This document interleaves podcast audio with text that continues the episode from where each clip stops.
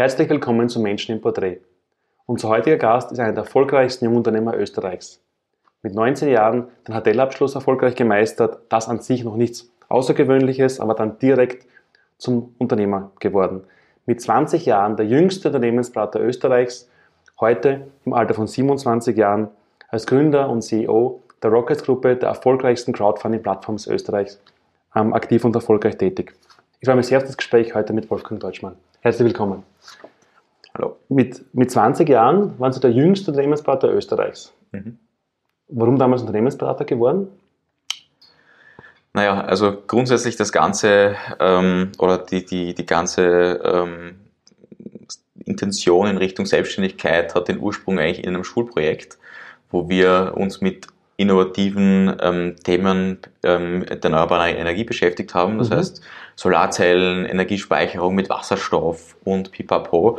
Und wir merken, das ist alles super cool ja, und wir können das, äh, da kann man irrsinnig tolle Konzepte bauen, ähm, aber im Endeffekt Amortisationszeit 131 Jahre oder irgendwie sowas. Also rechnet sich einfach nicht, das so umzusetzen. Ja. Und gesagt, okay, eigentlich wäre es viel spannender, Sachen zu machen, die sich rechnen. Mhm. Und wir haben dann begonnen, also mit wir meine ich meinen damaligen Sitznachbarn und, mich, ähm, herauszufinden, welche innovativen Technologien gibt es schon oder kommen jetzt auf den Markt und wie mhm. kann man die quasi wirtschaftlich abbilden. Okay. Und ähm, so sind wir quasi in diesen äh, Bereich reingekommen mhm. und haben dann gesagt, okay, wir wollen eigentlich Unternehmen, die in solche Projekte investieren, beraten und unterstützen und deswegen auch ähm, der erste Schritt in die Beratung. Unternehmensberater mit 20, der jüngste in Österreich damals. Wie kam es damals bei den Unternehmen an? Ich einen Unternehmer, der ist so vielleicht mhm. 55, da kommt ja. der 20-Jährige her und sagt, ich berate Sie jetzt. Ja. War doch sicher sehr einfach, oder? Das war toll, ja.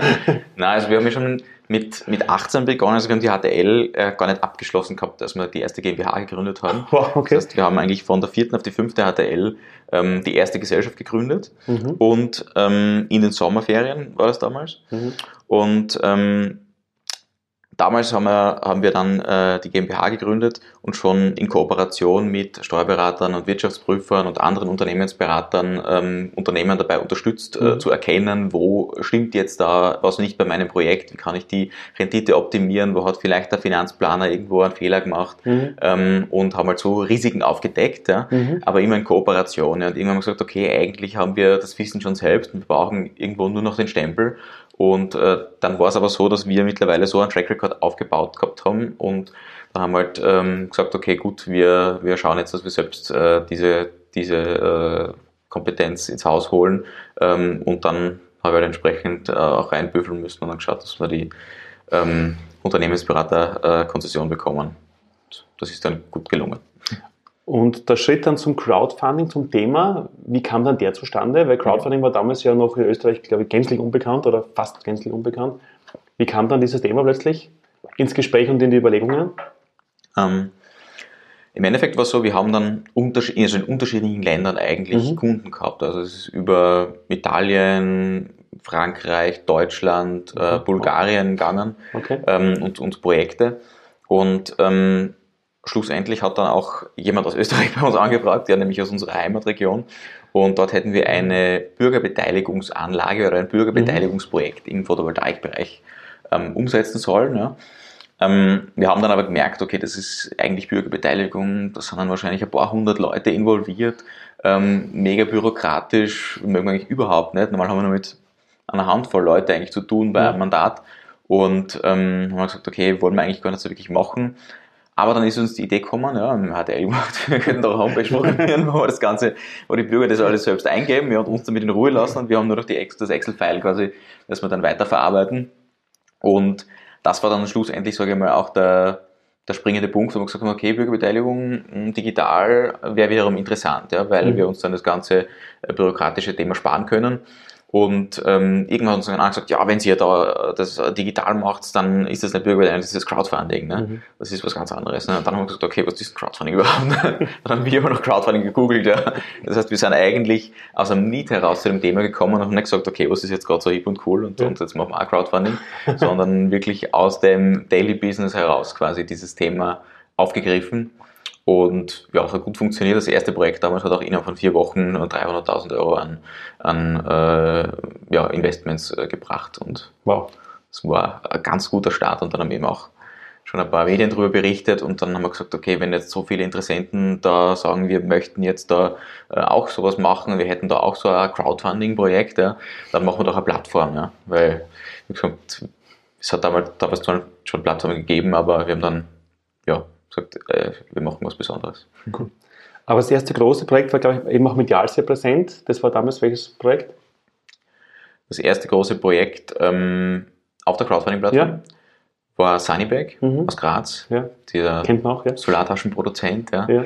Ähm, war auch irrsinnig erfolgreich damals ähm, mit, also das Funding war eigentlich nur 30 Tage lang. Wir haben mhm. im November gestartet und sind dann innerhalb von 30 Tagen bei 157.000 Euro gelandet, was schon wow. wirklich völlig online digital über Kleinanleger, wow. die wir alle wow. nicht kannten, gezeichnet äh, worden ist. Ja und waren wir super stolz darauf, dass es so hingehört hat, weil bisher haben die ganzen österreichischen Crowdfunder nur so 70, 75.000 Euro zustande gebraucht und das über drei Monate. Wow. Und die haben einfach gestartet, haben im ersten Projekt innerhalb von einem Monat 157.000 Euro zusammengebracht. Und das war halt schon lässig, ja.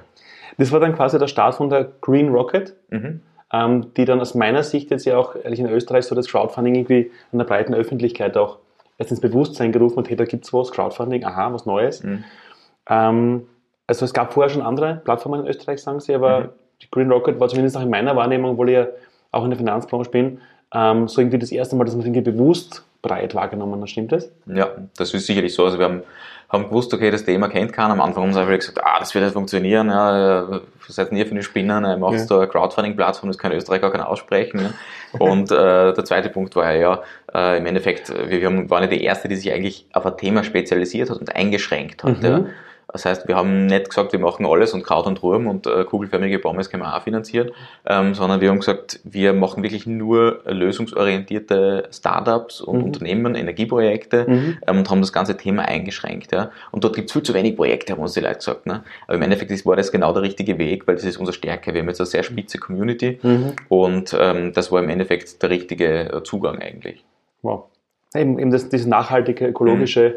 Ja, und dort haben wir Grüne, gewusst, wir haben halt gemerkt, Crowdfunding kennt man noch nicht, ja, und wir müssen da selbst auch ein bisschen was zur Bekanntheit des Themas beitragen, haben wir deswegen auch versucht, äh, entsprechend, ja, breit mit dem Thema zu gehen und ja, waren da aber die dritte Plattform eigentlich, die es in Österreich gegeben okay. hat. Dritte. Und ähm, ja, mittlerweile aber mit Abstand. Die erfolgreichste. Die größte, ja. Das klingt jetzt so toll, erstes Projekt gleich erfolgreich mit Sunnybag. Gab es beim Start jetzt von Green Rocket auch Herausforderungen? Das klingt, das klingt so einfach und so erfolgreich, ja passt, haben ja, wir mal ja. gemacht und haben wir gleich gestartet im ersten Projekt. Aber da wird, ja, da wird ja auch für Sie als Person wahrscheinlich auch als, als, als menschlich privat eine große Herausforderung gewesen sein, vermute ich. Oder wie war das damals? Ja, absolut. Ich weiß noch genau, wie wir bei der, also wir haben ja gleich gesagt, wir, wenn, dann müssen wir gleich wirklich auf die, auf die Pauke hauen und, und mit, einem, mit einem Knall starten. Ja, das war aber ähm, gar nicht einfach. Ich weiß genau, vor der, am Tag vor der Pressekonferenz bin ich glaube ich eine Stunde geschlafen und habe ausgeschaut wie ein, keine Ahnung, eine Wasserleiche, mhm. eher blass im Gesicht. Ja. Mhm. Ähm, und das war wirklich extrem viel Vorbereitungszeit. Also wir haben wirklich neun Monate lang nur an dieser Plattform gearbeitet wow. und gebaut und wir sind, glaube ich, äh, zu wichtigen Stakeholdern gegangen. Wir haben damals sogar vom Umweltminister ein Statement bekommen, dass der das Projekt äh, gut findet. Ähm, damals der Belakovic, glaube ich, war das, mhm. ähm, und hat uns dort äh, ein, ein ein Statement dazu abgegeben, weil wir haben halt wirklich gesagt, wenn, dann wollen wir es zu 100% seriös und qualitativ, qualitativ angehen. Und das war extrem harte Arbeit eigentlich und wir haben nicht gewusst, ob es funktioniert. Ja? Also ja. wir haben ja das Projekt gelauncht und gezittert, ob überhaupt irgendjemand investiert. Ja? Und ähm, ich weiß nicht ganz genau damals, wie wir, wie wir dann mit dem Taschenrechner da gesessen sind und, und hochgerechnet haben, ja, wenn jetzt am Tag so viel investiert wird, wo landen wir dann ungefähr? Und ähm, wir haben nicht gewusst, was daraus wird. Also es war volles Risiko eigentlich, wo wir da reingegangen sind. Also volles Risiko kann man vorstellen, aber es klingt auch nicht nach einem 9-to-5-Job. Na, das, das ist absolut unmöglich. Ja. Also vor allem am Anfang, ähm, der Peter, mein, mein, Gründungskollege und ich, wir haben eigentlich alles alleine gemacht. Ja. Also wenn man sich das anschaut, heute habe ich in meinem Umfeld 40 Mitarbeiter, aber damals habe ich keine Ahnung, jeden Newsletter selbst geschrieben. Mhm. Ähm, die Zahlungen haben wir kontrolliert. Wir haben jedes Investment, das getätigt wurde, haben wir als E-Mail aufs Handy gekriegt. Ja, wenn das heute passieren würde, das würde mein Handy übergehen. Ja. Ähm, aber das, das äh, war irrsinnig, äh, ein irrsinnig hoher Zeitaufwand und mit 9 to 5 äh, schafft man das auf keinen Fall. Also, war auch ironisch gemeint jetzt. Ja. Wenn Sie sagen, im Umfeld habe ich jetzt 40 Mitarbeiter, ähm, das Thema Umfeld ist ein spannendes Stichwort. Familie, Freunde, wie haben damals reagiert? Also das, ich mache jetzt ein Crowdfunding, mhm. Green Rocket, starten wir jetzt was, wie haben die damals reagiert? Ähm, naja, am Anfang, also wir haben ja wirklich in der HTL gegründet, ja, da ist es schon von den, von den Mitschülern und Co. ein bisschen belächelt worden, ja, und auch von den Lehrern. Der Betriebstechnikprofessor hat gesagt, ja, schau, dass du Gas gibst in der Buchhaltung, sonst kannst du die Firma gleich wieder zusperren, Deutschmann, ja. ähm, und das war schon etwas so, ja, als, als kleines Projekt abgetan, dass das wahrscheinlich nicht funktionieren wird. Ähm, und ja, das, das ist eher belächelt worden am Anfang. Ähm, hat sich dann aber gedreht natürlich, äh, nachdem der Erfolg äh, eingetreten ist, war aber für uns damals auch nicht zu prognostizieren, ob das jetzt funktionieren wird oder nicht. Ne? Ähm, Im Endeffekt ist es aber so, dass wir wirklich unser Leben da investiert haben in diese, in diese Selbstständigkeit mhm. und wir dadurch natürlich auch viele Freunde verloren haben oder viele Freundschaften einfach nicht so pflegen haben können, wie wir es ansonsten getan hätten, wenn wir jetzt einen angestellten Job oder was gehabt hätten und, und, und anderen Weg eingeschlagen hätten. Also mhm da hat sich schon dann der Weg, sage ich mal, getrennt. Mhm. Zu Beginn belächelt von, von Lehrern, aber auch von, von Schulkollegen oder von Ausbildungskollegen und Freunden. Was hat dann aber in der Zeit so die Motivation gegeben, das doch jetzt quasi zu machen? Weil wenn alle sagen, wird nichts, was denkst du dann, was fühlst du dann quasi ein? Mhm. Ähm, Crowdfunding, ich esse kein Kraut, übertrieben gesagt, das wird ja eben, der Begriff war damals ja komplett in Österreich noch Nein. nicht bekannt. Was hat damals so die Kraft gegeben, das trotzdem durchzuziehen? Mhm. Ja, also wir, wir haben sicherlich sehr oft gefragt, ja, ist es überhaupt das Richtige und mhm. ähm, sollte man nicht doch zuerst irgendwo arbeiten gehen mhm. und äh, vor allem, wir sind aus der HTL raus und, und äh, die Firmen sind uns mit dem Silbertablett nachgelaufen, mit, mit Jobangeboten und gesagt, ja, bitte kommt zu uns. Ne? Ähm, und ich weiß noch genau, am, am, ersten Tag, nachdem die HTL vorbei war, habe ich drei Jobangebote im, im Postkasten gehabt. Mhm. Ähm, und ja, im Endeffekt muss man sich da aber selbst für das Thema so begeistern können, dass mhm. man auch dran bleibt. Das ist, das ist das Wichtige, auch, wenn man eine Firma gründet, ist, dass man nicht dem Geld hinterherläuft, sondern ähm, dass man wirklich an was glaubt und man denkt, okay, mit dem kann man, kann man was bewegen. Ähm, und, und im Prinzip muss einem das, das Unternehmer sein und das, das Daily Business in der Firma so viel Spaß machen, wie es Playstation spielen. Ja. Das heißt, wenn ich jetzt Playstation spiele äh, und mit 1000 das nächste Level erreichen würde, dann ist das bei der Firma genauso. Und, und dieses, dieses Spaßniveau muss ich eigentlich erreichen, ja. Und, und wenn das gegeben ist, dann kann ich dort einfach auch weiterziehen und das braucht man halt, ja. Und man darf sich halt nicht runterziehen lassen von den anderen. Wir haben damals einen, einen, einen Mentor gehabt, der selbst Unternehmer war und der hat gesagt, redet nicht viel drüber, wenn euch das runterzieht, dann ähm, erzählt einfach nicht so viel, ja. Und sprecht mit Leuten, die das schon mal gemacht haben und das war im Endeffekt äh, ein Tipp, der Goldes wert war. Mhm. Jetzt haben wir viel über die Geschichte gesprochen, quasi vom Aufbau, dann Jobangebote mal ausgeschlagen, sich reingebissen, wo alle sagen nach dem Motto, bist du fast wahnsinnig, das kann nicht funktionieren. Heute haben wir die erfolgreiche Rockets Gruppe, da gehört ja nicht nur Green Rocket dazu. Was mhm. macht die Rockets Gruppe jetzt? Welche Teilbereiche gibt es da? Mhm. Kann man kurz erzählen, was die Rockets Gruppe jetzt macht aktuell? Ja. Ja, die Rockets Gruppe setzt sich eigentlich aus drei Plattformen-Vehikeln zusammen. Mhm. Ja. Äh, Green Rocket war das erste, Home Rocket äh, ist unsere Immobilienschiene. Also Green Rocket macht ja nachhaltige Startups, äh, mhm. Energieprojekte, und ja, alles, was so im, im nachhaltig ökologischen Bereich auch unterwegs ist. Home Rocket ist unsere Immobilienschiene, da finanzieren wir Immobilienprojekte von etablierten Bauträgern, Wohnbauprojekte, aber auch Logistikprojekte, Hotelprojekte in Innsbruck bis nach Hamburg eigentlich haben wir unterschiedlichste äh, Projekte schon finanziert. Und unsere dritte Schiene, das ist die jüngste quasi, ist für etablierte Unternehmen, die jetzt sagen, wir wollen expandieren, wir wollen ähm, in die Zukunft investieren, neuen Standort eröffnen, ähm, wollen Marketing machen, wollen eine Community aufbauen, die können über Lion Rocket dann quasi auch Crowdfunding-Kampagnen starten. Ja. Und ähm, das sind so, sagen wir mal, die drei Vehikel, mit denen wir tätig sind und ähm, ja, bieten für Unternehmen in Österreich und Deutschland ähm, Crowdfunding-Emissionen an und haben mittlerweile über 22.600 äh, Kunden wow. und sind da ja, ganz gut aufgestellt, würde ich sagen, um, um, um da entsprechende Reichweite auch zu generieren für die Unternehmen. Das heißt, eine große Kunden-Community jetzt schon. Wie viele Projekte bis jetzt in Summe ist so quasi schon? Exakt weiß ich nicht, aber wir okay. haben über, im definitiv über 120 Unternehmen finanziert. Ja. Also ähm, sind es zwar Immobilien, da haben wir zwar immer eigene GmbHs, aber die sind jetzt als eine zusammengezählt. Mhm. Ähm, aber 120 Unternehmen haben wir schon finanziert. Wow. Was die österreichische Bankenlandschaft, wie reagiert die auf die Rocket Group oder auf Wolfgang Deutschmann? Na, mittlerweile haben es wohl 99% der Banker auch gecheckt, dass es äh, keine Konkurrenz ist, mhm, okay. sondern wir finanzieren eigentlich das, was sie aufgrund von Basel III und Basel IV und was noch alles kommen wird, mhm. Nicht mehr finanzieren können. Ja, weil wenn ich zur Bank gehe und sage, ich möchte jetzt äh, sogar, nehmen wir die sicherste Kategorie hier, Immobilienprojekte, mhm. und sage, ich habe dort ein 10 Millionen Euro Wohnbauprojekt, dann sagt die Bank, passt, 8 Millionen Euro finanzieren wir die, aber 2 Millionen Euro brauchen wir Eigenmittel. Mhm. Ähm, und diese Eigenmittel, um die geht es eigentlich. Das heißt, mhm. wir unterstützen eigentlich die die Unternehmen, sei es jetzt Immobilienentwickler oder KMU oder Startup, immer dabei, die Eigenmittel zu finanzieren. Mhm. Weil die sind eben am schwierigsten aufzubringen, weil mhm. die muss ich eben durch Investoren, durch private Kapitalgeber, durch äh, Förderungen, wie auch immer aufstellen. Und das ist eben schwer. Und ähm, genau in dem Bereich spülen wir rein und schaffen okay. somit eigentlich für die Banken sogar mehr Geschäfte. Das heißt, wenn wir die Eigenmittel bereitstellen, dann können sie wieder finanzieren. Heißt, okay es wäre eigentlich äh, sehr schlau, mit uns zu kooperieren, ja. was mittlerweile viele auch tun. Das heißt, für die Bankenlandschaft wurde Wolfgang Deutschmann zuerst vom, vom Teufel, dann später, also zuerst verteufelt und dann quasi zum, zum Umsatzbringer, weil er halt die Eigenkapitalquoten auf die ja. Beine stellen kann für Unternehmen. Das klingt jetzt nach einer zwar sehr fordernden, sehr anstrengenden, aber doch einer also Ausnahmeerfolgsgeschichte. Ähm, Gab es jemals von damals bis heute wirklich einmal komplettes Scheitern, wo sagen, okay, wirklich jetzt, wir haben ein Projekt gestartet und kein Mensch hat sich hat investiert, oder gab es wirklich mal so komplett, so, damit sind wir echt einmal auf Schnauzen fallen zwischendurch? Ja, also wir sind, äh, es ist unvorstellbar, äh, wie oft wir auf die Schnauzen gefallen sind mit, mit Projekten und ich habe sicherlich bis heute ja erheblich mehr Geld verbrannt, als ein anderer mit einem Angestelltenjob bis 27 verdienen kann. Gell? Okay. Also da hat es genug äh, Szenarien gegeben, wo die Kunst ist halt, dass man mehr wieder verdient. Ne? Ähm, aber wenn man nichts ausprobiert, dann kommt man auf nichts drauf. Das ist mhm. einfach so. Ja.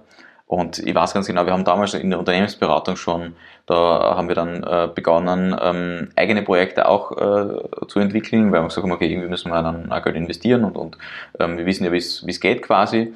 Und das haben wir auch mal gleich eingefahren mit äh, 20, mit einigen tausend Euro, die wir in Due Diligence und, und Projektakquisitionen versenkt haben. Mhm. Und dann hat es äh, Projekte gegeben, die wir gestartet haben, wo wir auch dann äh, ja, entsprechende, entsprechende Risiken eingegangen sind und gesagt haben, okay, das funktioniert nicht mehr, haben wir 100.000 Euro investiert, müssen wir, ein, müssen wir abstellen. Ja, 100.000 Euro verschissen, dafür nie mehr so ein blödes Projekt angefangen. dann bei einem anderen Projekt quasi dazu kalkuliert muss, muss man so machen, hat es ja. zur Genüge gegeben, aber ich sag, ich, die, die Rockets ist auch so ein bisschen ähm, meine Schule gewesen, mhm. das, also die Schule quasi des Unternehmertums, ja. ja. Ähm, und von dem her bin ich eigentlich für alles dankbar, was ich da gelernt habe und ja, war halt ein, ein teures Seminar.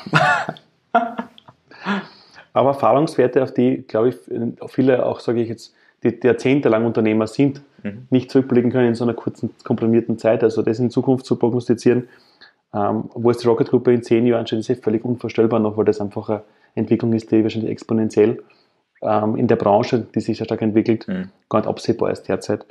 Jetzt haben wir viel gesprochen über ähm, den Aufbau, über Herausforderungen, über Niederlagen, über Scheitern noch zwischendurch.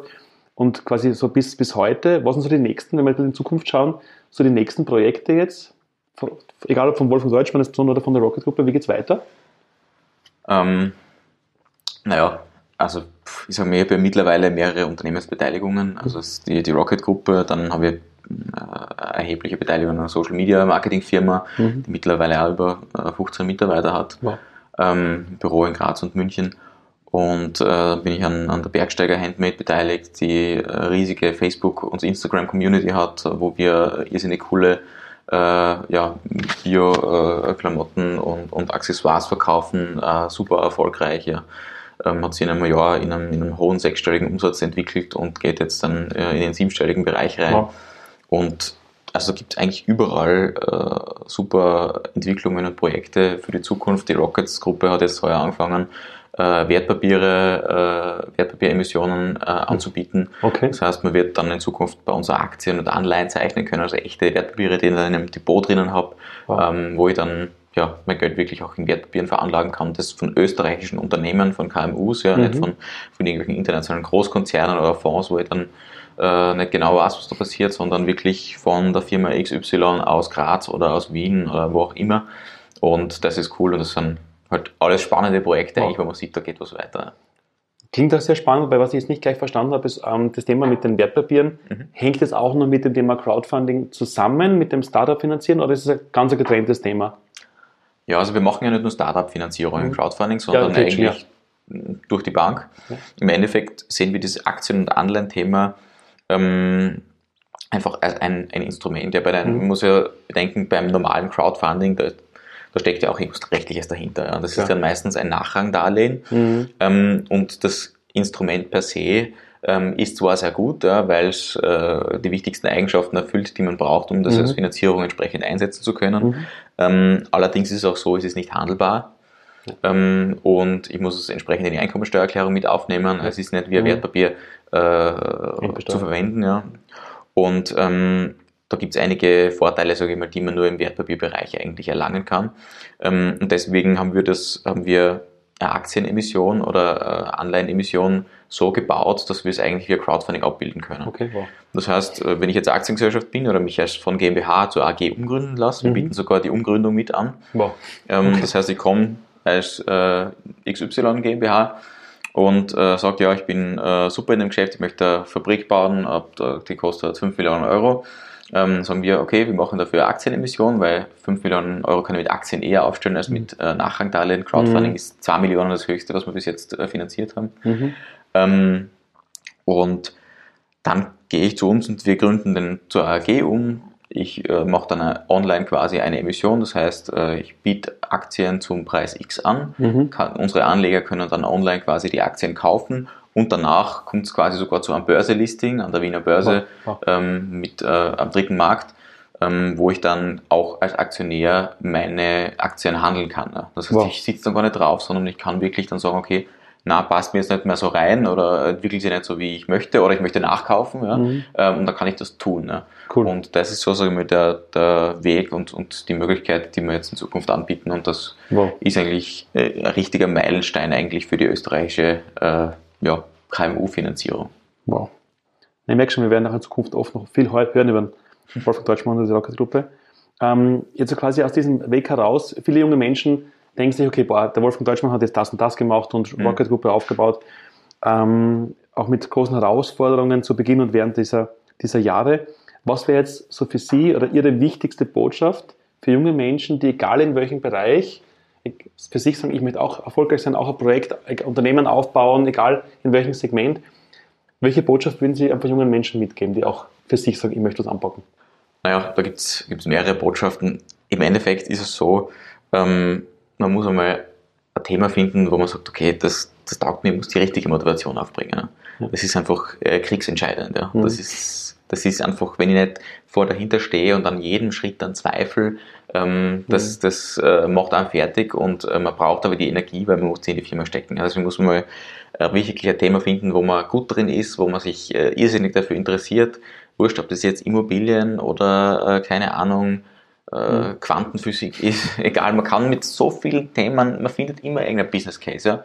Und wenn man ein Thema hat, dann versucht man darum immer Business Case zu bauen. Mhm. Ähm, und das ist, sage ich mal, die Konstellation, die am ehesten funktioniert. Wenn ich jetzt erst schaue, womit kann ich Geld verdienen und wie kann ich dann irgendwie so mein Hobby mit einbauen, dann wird das meistens ein Krampf, ja. Mhm. Ähm, und das ist der Zugang, den, den, den ich zu sowas habe. Ja. Und dann auch äh, nicht drei Jahre lang einen Businessplan schreiben, weil das ist keine Dissertation. Ja. Ich kriege dann auch keinen Doktortitel, wenn ich den habe. Und wenn ich drei Jahre lang einen Businessplan schreibe, dann ist es am meisten so, dass der dann auch schon, schon wieder veraltet ist oder ja. jemand anderer meine Idee in der Zwischenzeit macht, weil der schreibt nur drei Monate einen Businessplan. Ja.